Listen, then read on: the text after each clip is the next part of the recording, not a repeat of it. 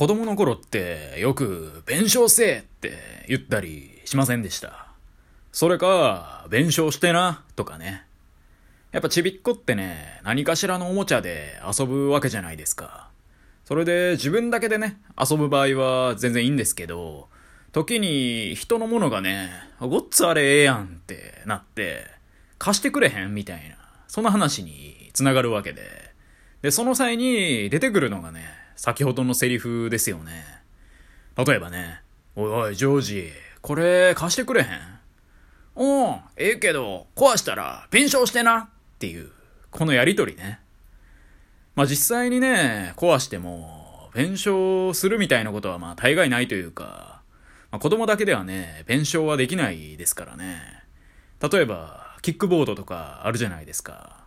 まあ、キックボードってね、今時のやつは電動とかのもので、うん万円とかして、まあ、そんなもんね、子供によう買わんわ、みたいなものも多いんですけど、私がちびっこの頃はね、もちろん電動のキックボードじゃなくて、まあ我が足で必死にね、地面蹴って、スイスイっていくタイプのやつですよ。まあそれでもね、うん千円はするわけで、で、子供なんてね、アホなんで、そういうね、キックボードとか乗ったら、めちゃくちゃ飛ばすわけで、で、どっかにぶつかって壊してまうみたいなことも当然起こるわけですよ。で、その際にね、出てくる言葉は、弁償せですよね。まあ、友の身を案じる前に、まず開口一番に出てくる言葉は、弁償せですよね。まあ、これ友情関係にもね、若干の亀裂が入る事態ですよね。で、さすがにね、運千円のものとかになってくると、ちびっこだけじゃどうにもできないんでね、親が出てきますよね。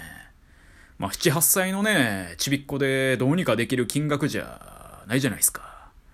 それでね、まあ、壊された側のちびっこの方は、〇〇くんに壊されたってね、まあ、絶対自分のおかんに言いますし、逆にね、壊してしまった側のちびっこはね、自分の親にはね、言わないってことも起こりますからね。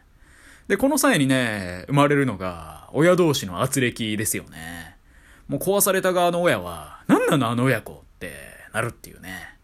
いや、本当にね、大変だよね。それにしてもね、壊したら、弁償してなからの、実際に壊れて、弁償せっていう、この一連の流れ、すごい脅し文句ですよね。まさかね、別に借りる方も、壊してろうと思ってね、借りるわけじゃないですから、おーってね、言うじゃないですか。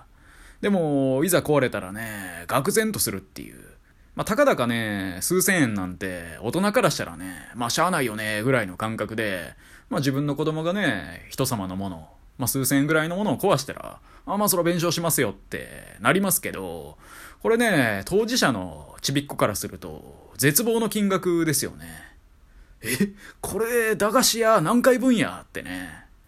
俺っちは毎回駄菓子屋行くと、スルメと卵アイス食ってたけど、あれ何回分やってね。パニックですよね。まあ、ちびっこなんてね、アホですし、そんなね、計算もとっさにはできないですし、まず経済規模の小ささがもう半端やないんで、わかんないっすよね。で、ここで逃げ出すのか、きちんとね、まあ自分の親に、まあ人様のね、おもちゃを壊してしまったと。それを言えるのかってところで、すでにね、人間力の一端は試されてる感はありますよね。こういうのでね、とんずらするようなやつがね、後々大人になってね、会社で不正会計とかしちゃうんでしょうね。知らんけど。まあでもね、ちびっこの時はね、大概口約束ですし、まあその先ほどのね、弁償せえ、あ、わかったって、全部口約束じゃないですか。で、目撃者も当事者のね、まあちびっこ同士しかいないですけど、大人になるとね、契約書もあれば、パソコンにね、データとして残ってたりもしますし、そのものを壊したってなって、警察沙汰になったらね、指紋でバレたりもするっていうね。まあ結局ね、大人になったとて、弁償せえってね、恐ろしい言葉だよねっていう、そんな話でした。